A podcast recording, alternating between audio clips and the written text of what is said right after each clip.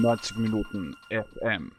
Herzlich willkommen zur 30. Ausgabe des 90 Minuten FM Fußballjournals. Mein Name ist Georg Sander und wir präsentieren heute eine Kooperation gemeinsam mit Ballverliebt.eu. Ich habe mich mit Philipp Eitzinger über die aktuelle Situation unterhalten. Viel Spaß bei der Episode 30. Ja, herzlich willkommen bei diesem ähm, Podcast von 90 Minuten und Ballverliebt. Ich bin Georg Sander und ich begrüße den Philipp Eitzinger bei uns. Hallo Georg. In dem Fall ja wirklich bei uns, weil wir machen das im Sinne der Solidarität jetzt einfach gemeinsam und man weiß jetzt gerade im Moment nicht, ob ihr das dann auf Ball verliebt oder 90 Minuten FM hört. Genau so ist es. Und aber wir können euch, liebe Hörer, wir können euch beruhigen, wir sitzen uns nicht gegenüber. Also wir betreiben Social Distancing auch beim Aufnehmen. Absolut. Und wir werden über Folgendes sprechen, über die Situation im internationalen und im nationalen Fußball ähm, und unsere versuchen, unsere Expertise da einfließen zu lassen und Einschätzungen abzugeben, was da vielleicht passieren wird. Wir fangen am besten gleich ganz oben an. Die Euro 2020 wird zu Euro 2021. Mein Zugang ist vollkommen alternativlos, die ganze Sache, oder? Ja, klar. Das haben der Tom und ich auch in unserem letzten Podcast schon gesagt. In Wahrheit, also das war, glaube ich, vor zwei Wochen. Kurz bevor es wirklich so Ende gegangen ist mit dem Spielbetrieb und gesagt, es kann nicht anders sein, dass die verschoben wird. Und ähm, ja, so ist es dann auch gekommen. Das, und die, ich finde auch die Tatsache, dass das auch bei der UEFA relativ schnell so entschieden worden ist, ist ein guter Indikator dafür, wie alternativlos das Ding war. Ich meine, ich persönlich habe da immer so ein bisschen den, den eher ähm, bösen Ansatz, da ich sage, es wird wahrscheinlich auch schwer werden, dieses Produkt in der Form auch zu verkaufen. Insgesamt bleibt über 55 Mitgliederverbände und alle anderen Stakeholder haben sich geeinigt, ist eine schöne Sache und äh, ja, das ist etwas, was im Fußball funktioniert und was noch auf politischer Ebene nicht funktioniert, also ist es mal ganz gut.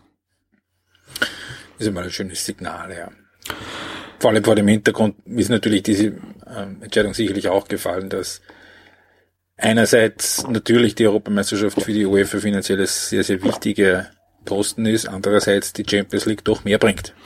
Das im Zweifelsfall, das ist doch schauen, dass die Champions League gerade jetzt die äh, Finalphase, Viertelfinale und so weiter, dass sie das einfach auch zustande bringen, weil am Ende geht's halt auch da um die Kohle. Ja, das muss man natürlich auch ganz ehrlich sagen. Also es ist wahrscheinlich leichter oder es ist absolut leichter, ein Event zu verschieben, das noch gar nicht angefangen hat, als mhm. etwas äh, jetzt abzubrechen, was schon lange angefangen hat, wo es jetzt darum geht, ähm, dass man sich durch die Absage bzw. Verschiebung der Euro einfach Zeit erkauft hat. Wie lang weiß man nicht. Also wir nehmen das jetzt an einem Freitagnachmittag auf. Ähm, es kann sein, dass jetzt etwas reinkommt, was wir nicht berücksichtigen können. Also man kann sich ja derzeit als Medienmachender überhaupt nicht mehr darauf verlassen, dass sich dass, dass irgendwelche Dinge, die man gestern gesagt hat, morgen noch gelten. Also es kann sein, wenn ihr das jetzt dann hört, dass mittlerweile eine Liga auch schon abgesagt worden ist. Unser gegenwärtiger Stand ist, Zeit wurde erkauft. Ähm, man kann in den Juni reinspielen auf jeden Fall. Ähm, was man von Seiten der FIFA anscheinend auch gerade ausarbeitet, ist eine Möglichkeit, Spielerverträge, die enden, äh, quasi zu extenden, dass man auch nach dem 30. Juni, der international der Transferstichtag ist, ähm, die gegenwärtigen Spieler weiter zu verpflichten. Genau, dass man zumindest die laufenden Bewerbe in einer einigermaßen sinnvollen Form komplettiert.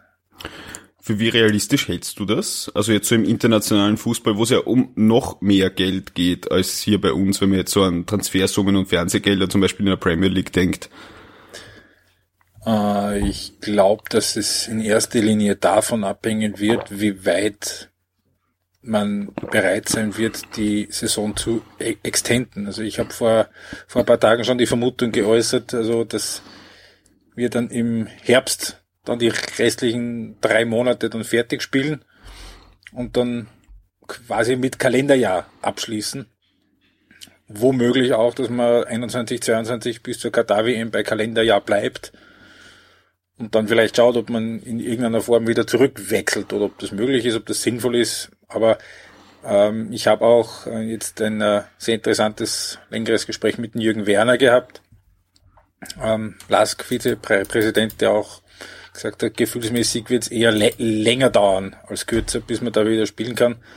Und das muss man einfach alles beobachten, wie sich die Sache entwickelt und einfach open-minded sein. Also nicht jetzt sagen, also das Ding, das, das muss jetzt alles bis Tag X, sag 30. Juni, 31. August, muss alles fertig sein. Da muss man einfach schauen, wie sich die Sache entwickelt. Und ähm, das ist auch eine Frage der Koordination auch der großen Ligen und das hängt natürlich auch in erster Linie von der UEFA ab. Das in erster Linie, in zweiter Linie geht's natürlich auch äh, gerade Premier League, Deutsche Bundesliga, ähm, Serie A und, und, und La Liga vor allem, also Frankreich ein bisschen ferner, die ja von den großen fünf Ligen so ein bisschen die kleinere ist. Ähm, ja. ja, auch um viel Geld, viel Fernsehverträge. Ich nehme mal an, dass in keinem Fernsehvertrag drinnen steht, ähm, das machen wir, wenn eine Pandemie ähm, stattfindet. Humor ist manchmal wirklich das Einzige, was in dieser Zeit hilft, kann man ja auch ganz ehrlich sagen. Ähm, wie, wie schätzt du da jetzt vielleicht nicht die Reaktion? Weil natürlich sagt man, ja, okay, wir unterbrechen mal für zwei Wochen, wir unterbrechen mal für bis Ende April. Ähm, wie schätzt du das ein? Also was für Strategien gibt's da in den verschiedenen Ländern? Weil ihr beobachtet ja im Gegensatz zu uns bei 90 Minuten eben bei Ballfall liebt schon noch den internationalen Fußball etwas genauer. Es gibt so viele verschiedene Strategien und so viele verschiedene Ansätze, wie es verschiedene Ligen gibt. Also in England ist man mittlerweile dazu, also ist, England ist offiziell einmal bis, bis Ende April, also bis 30. April einmal zu, ähm, wobei natürlich schon eigentlich in allen Ländern, allen relativ bewusst ist, hinter vorgehalten hat zumindest, dass man das, dass man nicht davon ausgehen kann, dass man am 2. Juni, wieder, am 2. Mai wieder, wieder, wieder mhm. spielt.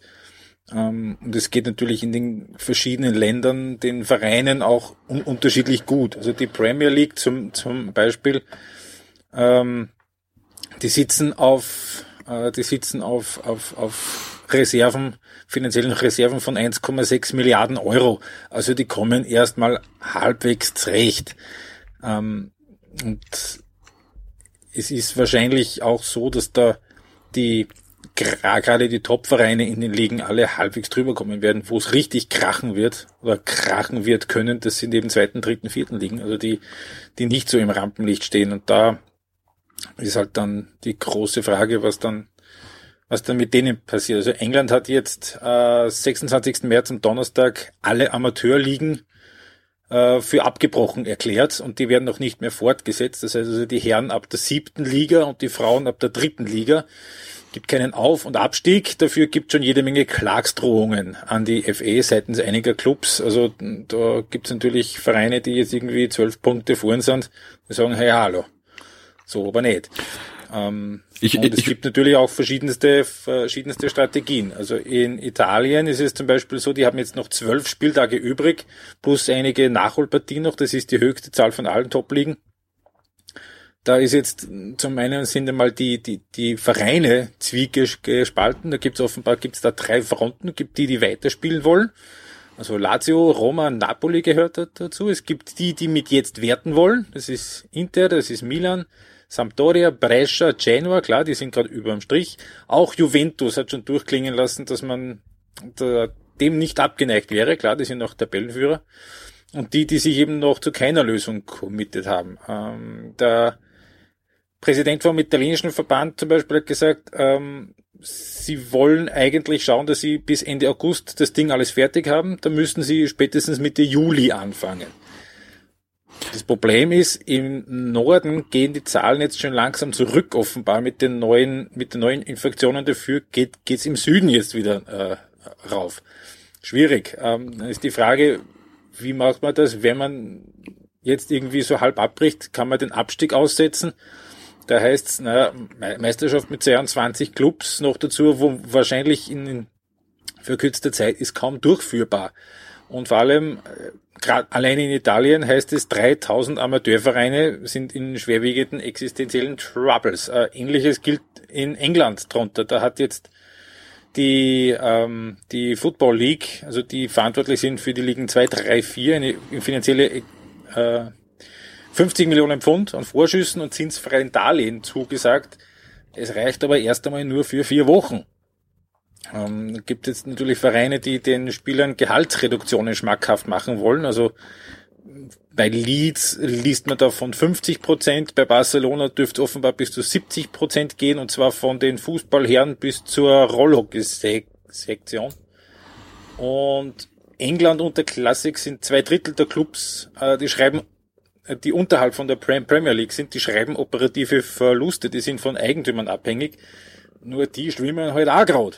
Ähm, das ist ähm, mit, alles ein bisschen schwierig. Mit Sicherheit auch ein kleiner, Entschuldige, wenn ich dich unterbreche, aber mit ja. sicherlich, ähm, sicherlich auch jetzt mal so ein Unterschied zu Österreich, gerade weil ähm, die Kurzarbeitsregelung ja in weiten Teilen der Liga angenommen wird, jetzt wahrscheinlich bei den Clubs, die ähm, also eigentlich bei, bei Salzburg, die stehen, glaube ich, relativ stable da und, und auch die Clubs, die ähm, äh, Europacup gespielt haben, haben jetzt natürlich dann irgendwann einmal ein, ein Plus einmal. Ist schade, ja. wenn man zum Beispiel wie der WRC vielleicht gerne in die Infrastruktur investieren würde und das jetzt dafür aufwenden muss. Also diese Modelle gibt's ja einfach noch nicht europaweit. Und ähm, ich meine, die Höchstbeitragsgrundlage ist ja weit über 5000 Euro. Man liest immer, dass das dann auch durchaus auch Spieler betrifft, aber, aber ich glaube jetzt nicht, dass es in den österreichischen oberen zwei Ligen so viele Spieler gibt, die dann über, weit oder vor allem bei den kleineren Vereinen Spieler gibt, die weit über 5000 Euro äh, verdienen. Das ist natürlich in den großen Profiligen in der ersten, zweiten, teilweise dritten Spielklasse wahrscheinlich noch ganz anders. Also die hätten dann wahrscheinlich auch von diesem Kurzarbeitsmodell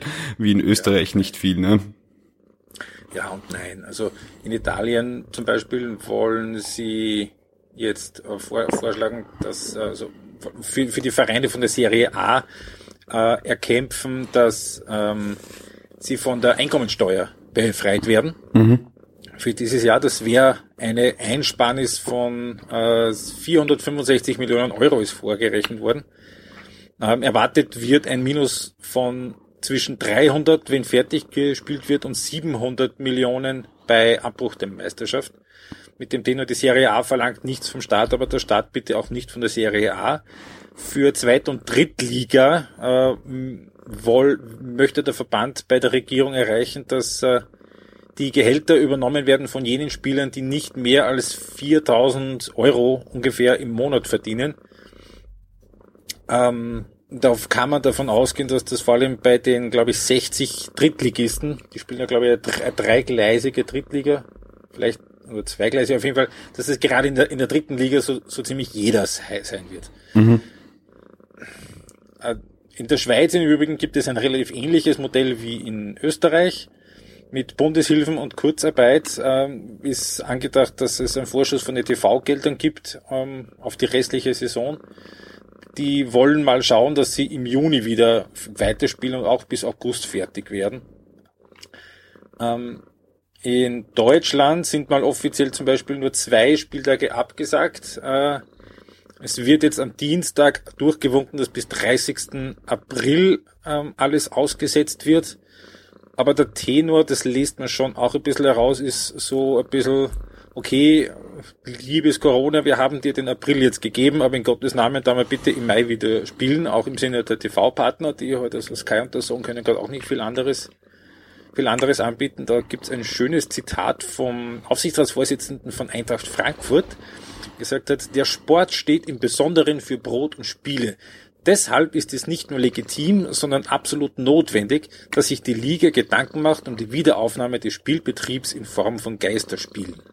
Vielleicht, vielleicht stellen wir dieses Thema ein bisschen hinten ran. Ich habe da ähm, jetzt zunächst einmal äh, ein Thema zum, Real, zum, zu einem realistischen Rahmen, wann die Ligen vielleicht wieder fortgesetzt werden können. Wir haben das vergangene Woche ähm, auch kommentiert, also in der Region Hubei, ähm, wo das berühmte Wuhan ist, ähm, plant man jetzt Anfang April nach gut zwölf Wochen, nach, nach gut drei Monaten, ähm, die starken Restriktionen wieder aufzuheben und, und wieder zu einem halbwegs öffentlichen Leben zurückzukehren, insofern man jetzt ähm, Medienberichten vertrauen kann, denn man darf jetzt nicht vergessen, China ist jetzt äh, keine elaborierte Demokratie, wo es, äh, wo Gesetze nach Grundrechtseingriffen irgendwie erlassen werden können. Ähm, das ist sicherlich auch ein Unterschied zu Europa. Jetzt mal ganz abgesehen von, den, von der Ungleichzeitigkeit der Maßnahmen haben wir jetzt ein, ein Land, das restriktive Maßnahmen sehr gut umsetzen kann, äh, weil es eben nicht diese demokratische Kontrolle gibt. Die haben jetzt mal drei Monate gebraucht.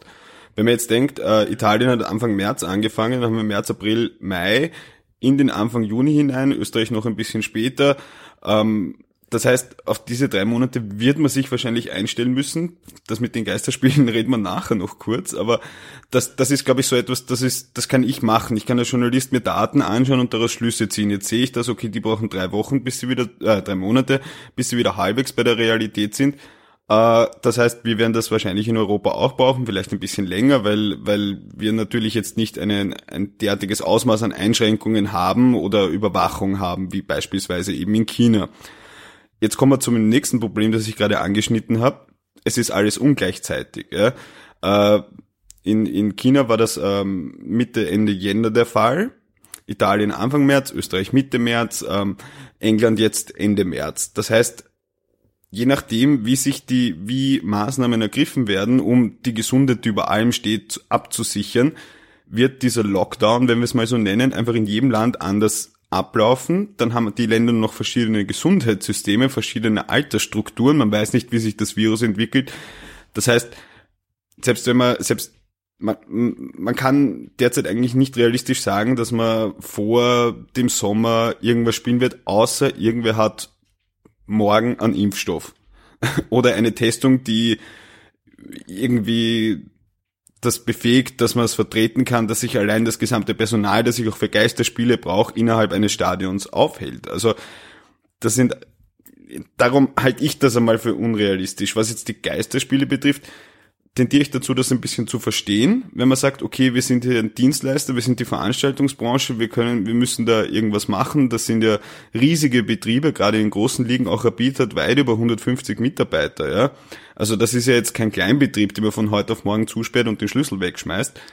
Ähm, ja, was die Geisterspiele betrifft, ich glaube, je länger dieser Zustand für die Bevölkerung allgemein anhält, desto eher verstehe ich es, wenn die Ligen dann sagen, okay, dann machen wir halt Geisterspiele, damit sich halt irgendwas tut. Ja?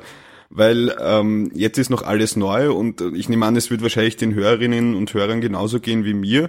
Die erste Woche war jetzt nicht so schlimm. Man muss sich darauf einstellen. Dann macht man so das erste Mal am Wochenende vielleicht eine Zoom-Party mit Freunden und Freundinnen. Aber wenn das jetzt ein Zustand ist, der länger andauert, dann braucht man irgendwo auch Zerstreuung, denke ich.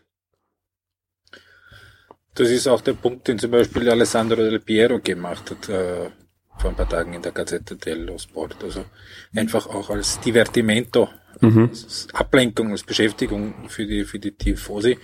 Ähm, weil du sagst, was so ein Geisterspiel einfach auch an Staff braucht, gibt es in Deutschland ein paar Überlegungen dazu, dass man anfängt wieder zu spielen, aber halt mit reduziertem Personal, also dass man den Vorort-Staff bei den Teams reduziert, dass man unbemannte Kameras aufstellt, dass äh, der Kommentar aus dem Studio passiert, dass, was ich in Deutschland zum, zumindest für schwierig halte, dass die Teams mit dem Bus direkt zum Match fahren und dann wieder zurück, um Hotelaufenthalte und Zugfahrten, Linienflüge zu, zu vermeiden.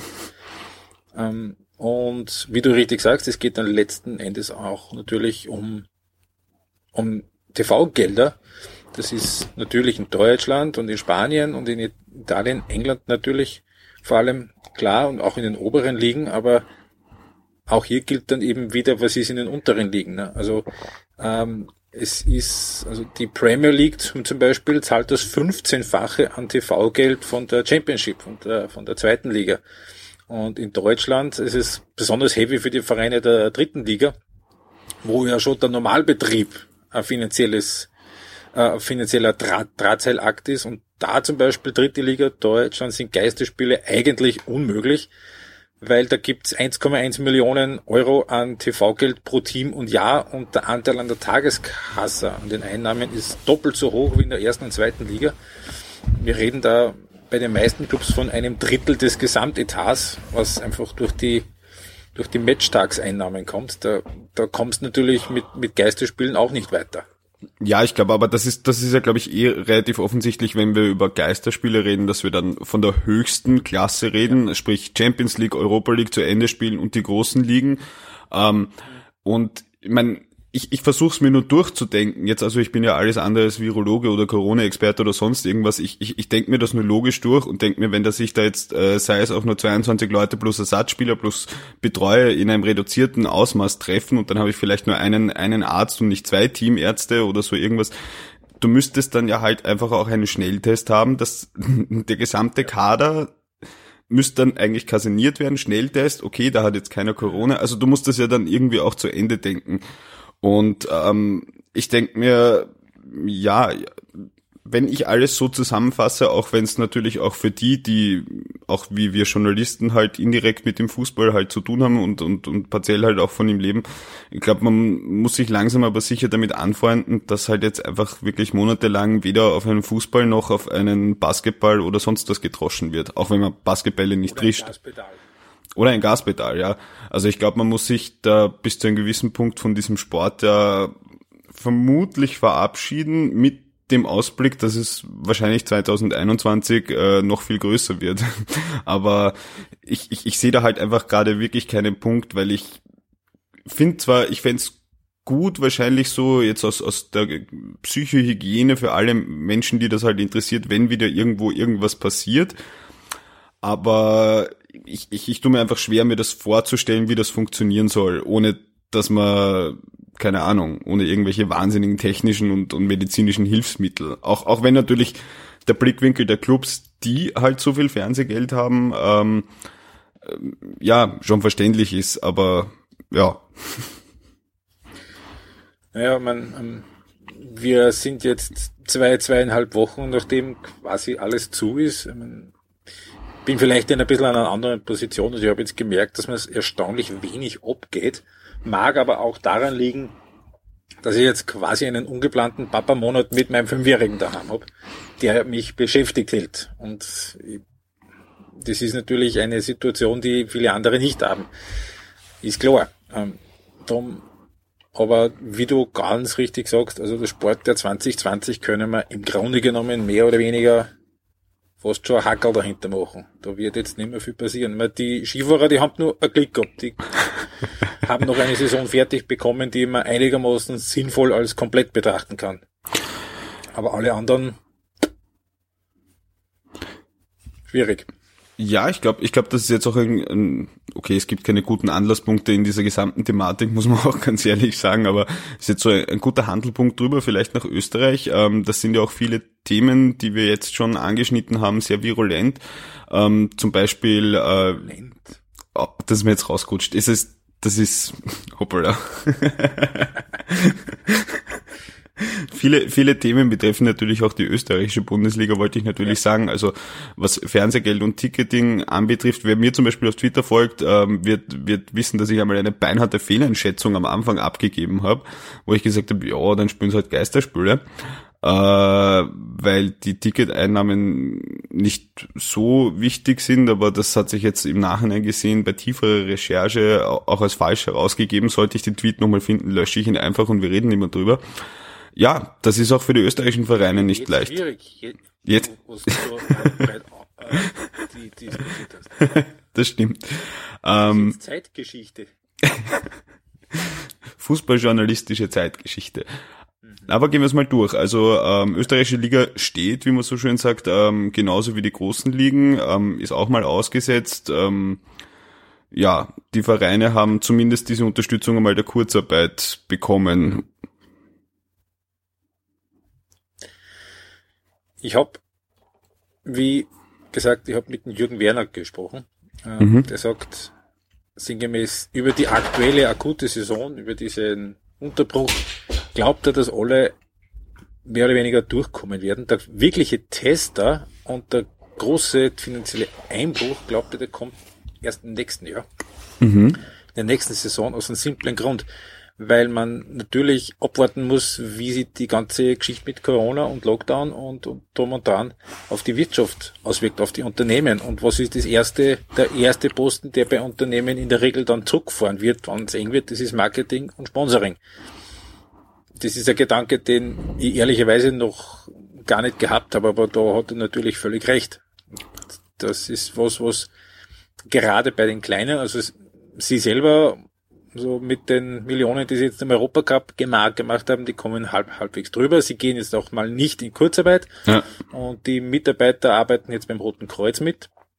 Ich glaube auch, dass der Herr Mateschitz auch in diesen Tagen weiterhin genug von seinem Getränk verkaufen wird, dass das bei Salzburg nicht der Fall und nicht notwendig sein muss. Aber bei alle anderen wird es wahrscheinlich so sein müssen, dass sie in Kurzarbeit, dass sie Kur Kurzarbeit beantragen müssen, in Kurzarbeit ge gehen müssen. Und auch hier glaube ich, also Rapid und Austria und Sturm, die werden immer ihre, ihre, ihre Sponsoren finden.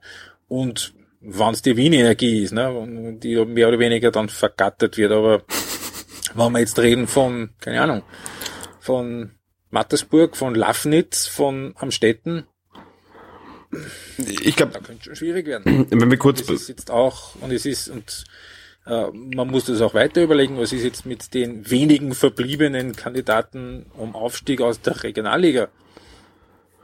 Naja, bleiben wir, bleiben wir vielleicht einmal ganz kurz oben. Also ich, ich habe, glaube ich, den Zugang, dass also die, die großen viereinhalb bis fünf Clubs, ähm, die denke ich mir, auch wenn es jetzt schwierig ist, also Rapid hatte jetzt zum Beispiel auch nicht wenig Rücklagen bei der Austria, ist es schwierig, aber ich glaube, dass da insgesamt die Marke groß genug ist, dass du auch einige ja. Teile bis zu einem gewissen Punkt Kredit finanzieren kannst, also die großen fünf natürlich, Salzburg, Rapid, Austria, Sturm und der LASK. Ähm, es gibt einige Vereine, die, die einen Mäzen auch im Hintergrund haben. Da würde ich dir jetzt vielleicht bei Mattersburg eben widersprechen. Da gibt's halt die Familie Bucher. Ähm, es gibt beim WRC den Herrn Riegler. Ähm, Hartberg ist schon so downgesized, haben aber natürlich auch ähm, mit der Frau Anna jemanden, der, der Geld hat, weiß nicht, wie viel jetzt bei Wattens tatsächlich von der, von der Familie Swarovski kommt, aber da sind halt Unternehmen dahinter. Die einzigen, wo ich immer hinkomme, wo ich mir denke, okay, das könnte schwierig werden, weil den Alltagern, da habe ich irgendwie so ein Grundvertrauen, dass die gut wirtschaften können. Ich weiß nicht, wo das herkommt, aber ähm, die, Klischees. Ja, beinhart durchgezogen. Die einzigen, wo ich mir jetzt in der Bundesliga ein bisschen Sorgen mache, weil schon unter der Saison ein bisschen schwierig war, war eben St. Pölten. Bei der Wiener Austria, die sind das ist, wie gesagt, markentechnisch groß genug, aber bei St. Pölten gab es ja auch Berichte, dass da einige Sponsorings zurückgefahren werden. Ja, in der zweiten Liga glaube ich, dass halt einfach man sich trotzdem viel mit äh, der Kurzarbeit drüber retten kann, weil da tatsächlich das Gehaltsniveau nicht wirklich so hoch ist. Würde ich jetzt einfach mal sagen. Dass es nicht leicht wird, äh, wenn, wenn die Einnahmen wegfallen, aber da darf man jetzt auch nicht vergessen, also das ist eine Liga, die zwar Profis hat und auch Ried hat gesagt, ja, wir können uns das jetzt auch nicht auf ewig leisten, so einen Kader für den Aufstieg zu haben. Aber das ist halt eine Liga, die einen Zuschauerschnitt von rund 1400 Zuschauern hat. Das ist natürlich schon nochmal ein Unterschied zu einem, ähm, selbst, selbst einem der nicht ganz vorne in der Zuschauertabelle befindlichen wie Salzburg oder Sturm, die ja 10.000 Leute pro Spieltag rund ähm, im Stadion haben. Das ist natürlich eine ganz andere Aktivierung von Ticketing Einnahmen, als ich sie jetzt in der zweiten Liga habe. Ist so. Ja, und ähm, was glaube ich auch sehr, also ich glaube, ich glaube, das Schwierige ist, ähm, mein, mein Eindruck ist, nachdem ich ja auch ein, ein bisschen so im Medienmarketing-Bereich auch arbeite, irgendwie so ein bisschen der Tenor ist, jetzt wird alles zurückgefahren, wenn die Zeit vorbei ist, wird auch wieder viel hochgefahren und dann werden diese Angebote auch da sein. Und ich denke mir, dass alle jetzt irgendwie so nur warten, okay, wann geht's wieder los, wann können wir neue Kampagnen machen, also da sitzt ja die Wirtschaft mit den, mit den Fußballfans in einem Boot, alle wollen wieder raus, niemand weiß, wann das ist. Ähm, und da hat, glaube ich, der Herr Werner auch ziemlich recht, wenn, wenn er sagt, okay, jetzt kommt man drüber, aber was ist nachher?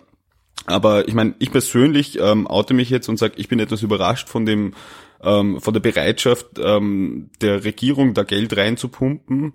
Das wird ja dann irgendwann auch im Freizeitbereich ankommen und es wurde ja nicht nur jetzt diese 38 Milliarden ähm, da beschlossen, um sie in die Wirtschaft ähm, zu bringen, um Existenzen zu sichern, sondern auch nachher Konjunkturpakete, die werden notwendig sein und das, das ist etwas, was sich der Staat Österreich leisten kann. Also bin mir nicht sehe das, sehe das für nächstes Jahr nicht ganz so schwarz, ist jetzt aber halt natürlich die Frage, wie lang wir diese jetzige Situation haben. Ich glaube, wenn es im September wieder weitergehen sollte, aus welchem Grund auch immer und ob das realistisch ist, traue ich mich einfach nicht zu sagen, um mich festzulegen, aber dann geht das. Dann sage ich, okay, das war jetzt ein schlechtes halbes Jahr, aber dann wollen ja auch jeder, der jetzt im Fußball Werbung macht, möchte dann wieder gesehen werden. Ne?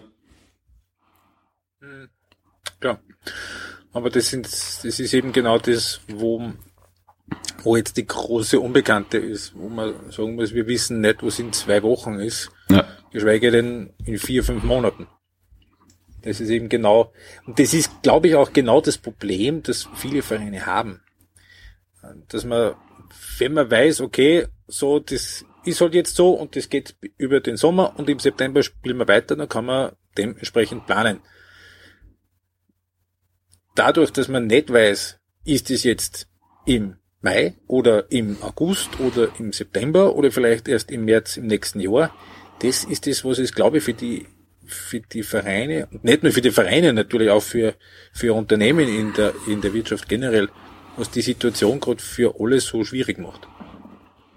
Im Endeffekt kann ich jetzt auch im Nachhinein gesehen die letzten Minuten einfach rausschneiden, weil sie eigentlich eh obsolet sind. Also es ist ja tatsächlich nur Kaffeesud-Leserei, aber ähm, ja, also ich, ich, denke, wir werden, wir werden irgendwann wieder eine Normalität haben und das, was für die Fußballclubs schwierig ist, ähm, ist, äh, wann diese wieder eintritt.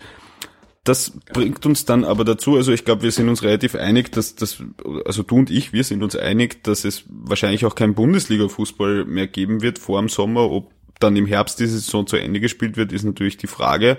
Ähm, was soll man machen, wenn jetzt die Saison 1920 einfach in den Kübel geschmissen wird und gesagt hat, okay, war nix, ähm, wir gehen in 21 rein, wenn wir jetzt sagen Jahresmeisterschaft oder in 2021. Wie soll man jetzt da, sagen wir jetzt mal in der Bundesliga mit Aufstieg, Abstieg, zweite Liga, wie sollte man da vorgehen, wenn man abbricht? Österreich ist jetzt einmal die Bundesliga in einer insofern relativ luxuriösen Situation. Ich weiß nicht, ob das irgendwie hilfreich ist, dass man wirklich jetzt zu einem sehr, sehr schönen Zeitpunkt den Abbruch hatte. Mhm. Also wirklich, wo jeder einmal daheim und auswärts gegen jeden anderen gespielt hat. Das kann sich jetzt nicht irgendwie wer ausreden, aber ich habe noch drei Spiele gegen Schwache und ich komme da noch raus.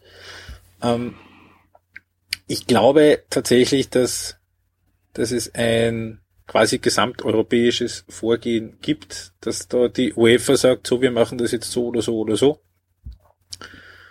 Ähm, quasi, dass dann von der UEFA die, die Order kommt, wir werten das jetzt oder wir annullieren das alles. Da wird sich Liverpool schön bedanken dafür. Ähm, die größere Frage wird dann tatsächlich sein, wie regelt man das mit Auf- und Abstieg? Also ich glaube auch, wenn ich da kurz einhaken darf, ich glaube, es war der Herr Zeferin, UEFA-Post, der gesagt hat, okay, wenn annulliert wird, heißt das nicht, dass der, der jetzt Erster ist, Meister wird. Mhm. Also ich glaube... Das ist eben genau das. Ja. Annullierung und Abbruch ist ja nicht zwingend dasselbe. Ja, und ähm, ja, vorher schon erwähnt, also das ist, es gibt Überlegungen zum Beispiel eben in Italien, dass man sagt, man lasst einfach die beiden aus den Fix-Aufstiegsplätzen in der Serie B, lässt man auch rauf und spielt halt mal ein Jahr mit 22 Vereinen. Mhm. Ist natürlich dann wieder ein logistischer Aufwand, auf der anderen Seite einnahmemäßig super, weil du halt zwei Heimspiele mehr, mehr hast. Ähm, das wäre zum Beispiel eine Möglichkeit, ähm, aber das ist auch das, es ist, es ist einfach Kaffeesud-Leserei. Ne? Und es wird einfach davon abhängen, ja, erstens, wann geht's wieder los und zweitens, wie groß ist die Bereitschaft von der UEFA, dass man den Herbst noch dran, dran gibt und dann eventuell eben entweder eine halbe Saison Frühling 21 spielt oder auf Kalenderjahr geht. Wie flexibel und wie bereit man da ist, dass man womöglich neue Wege denkt.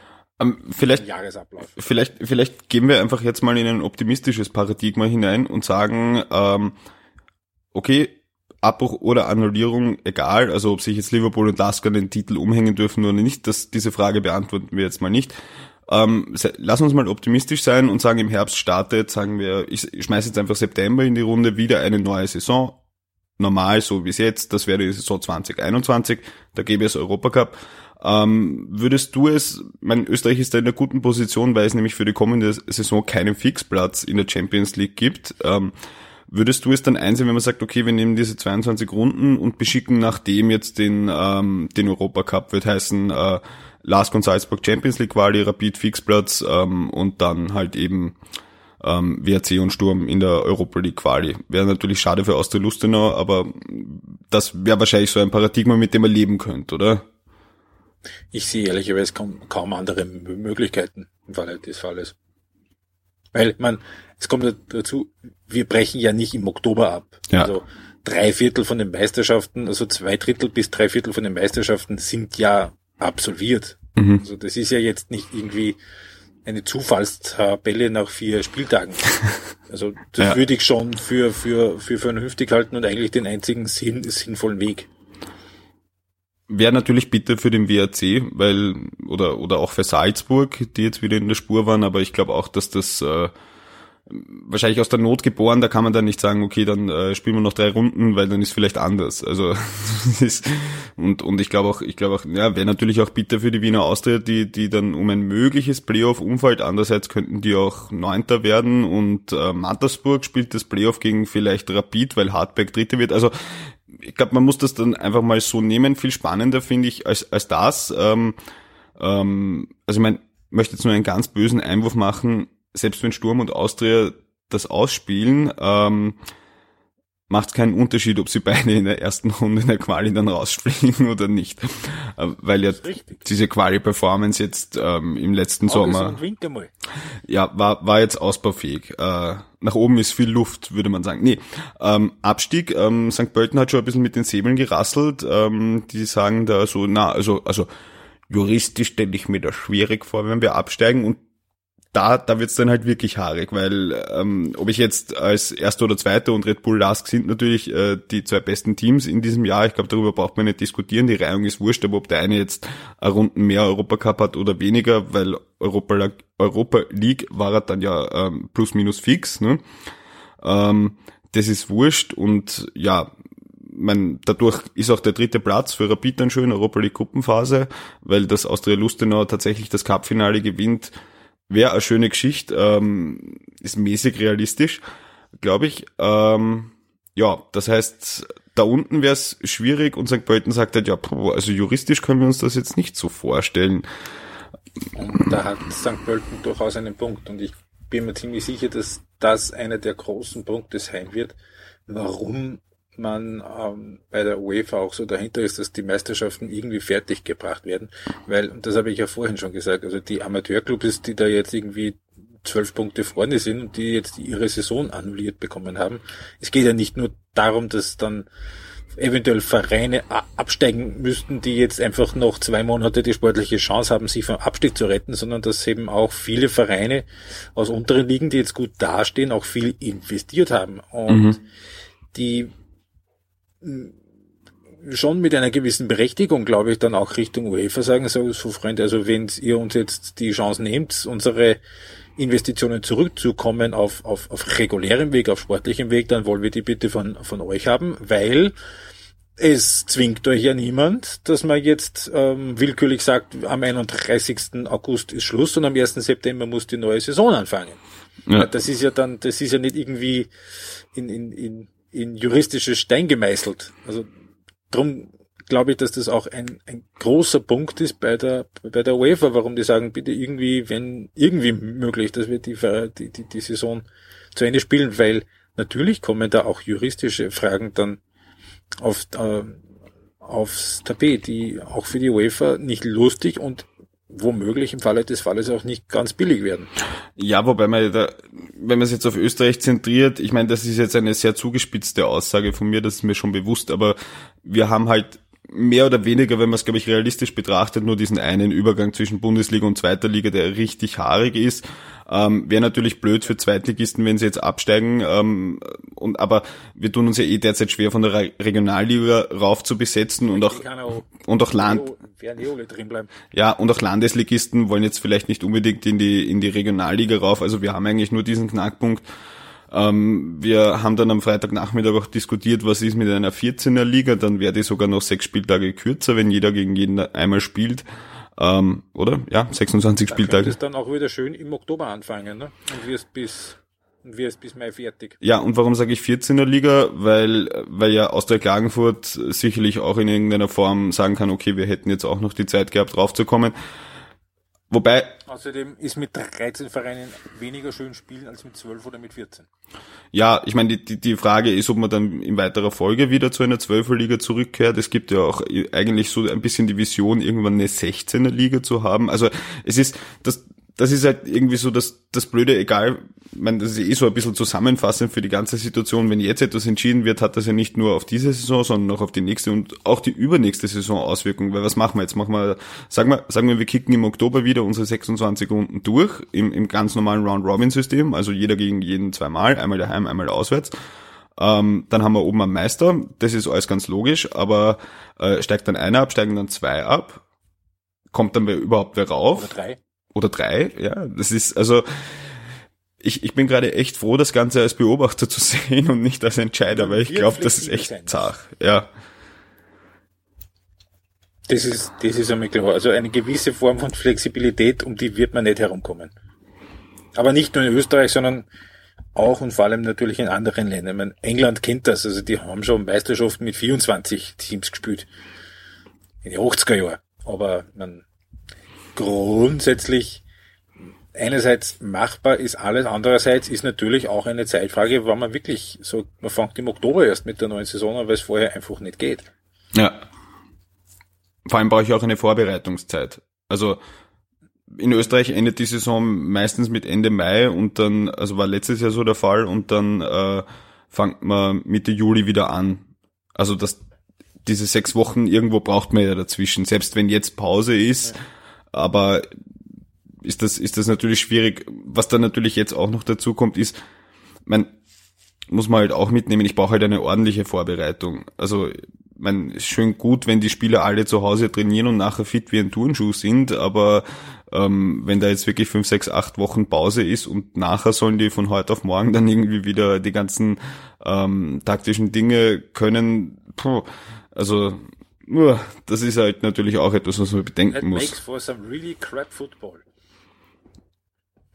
Ja, jetzt bin ich ganz böse und sag, also das ist vielleicht in der Premier League ein Problem, aber die Älteren unter uns können sich noch an Saisonen so Anfang Mitte der 2000er erinnern, wo wo wirklich Crap Football teilweise gespielt wird, wurde. Ähm, ja, äh, ich glaube, wir haben eigentlich alles durch, was man jetzt bewerten kann. Genug Kaffeesud gelesen, hoffentlich sehr viel Input äh, auch gegeben. Also ich fand deinen Input sehr spannend, weil du halt das Internationale betrachtest und ja, wir warten halt einfach alle gemeinsam zu, wann es wieder weitergeht. Genau. Okay, dann und schauen uns einstweilen auf Footballer alte Fußballspiele an. Genau. Ich, ich, ich, ich werde jetzt dann wahrscheinlich mit, mit Europacup-Saisonen österreichischer Clubs aus den 90er Jahren anfangen. Ja, mein nächstes Projekt ist so ein bisschen ähm, mir alle äh, genauen Aufstellungen auf Grafiken heraussuchen, Euro 96. Ja, das lässt ihr dann hoffentlich auf Ball verliebt und ähm Naja, das ist eher fürs private Archiv. Also ich habe jetzt einmal die Zeit genutzt und mir äh, mir den Europacup 1956, 57 angesehen. Kann man lesen auf Ball verliebt im Übrigen. Exakt, ja. Und ähm, das ist ja das Schöne am Ball verliebt und 90 Minuten. Wir kommen uns dann nicht in die Quere. Also wenn sich schnell was tut, dann habt ihr es meistens bei uns bei 90 Minuten AT. Äh, und ansonsten äh, guten Morgen, guten Abend, gute Nacht, je nachdem wann das gehört wird. Genau. Servus.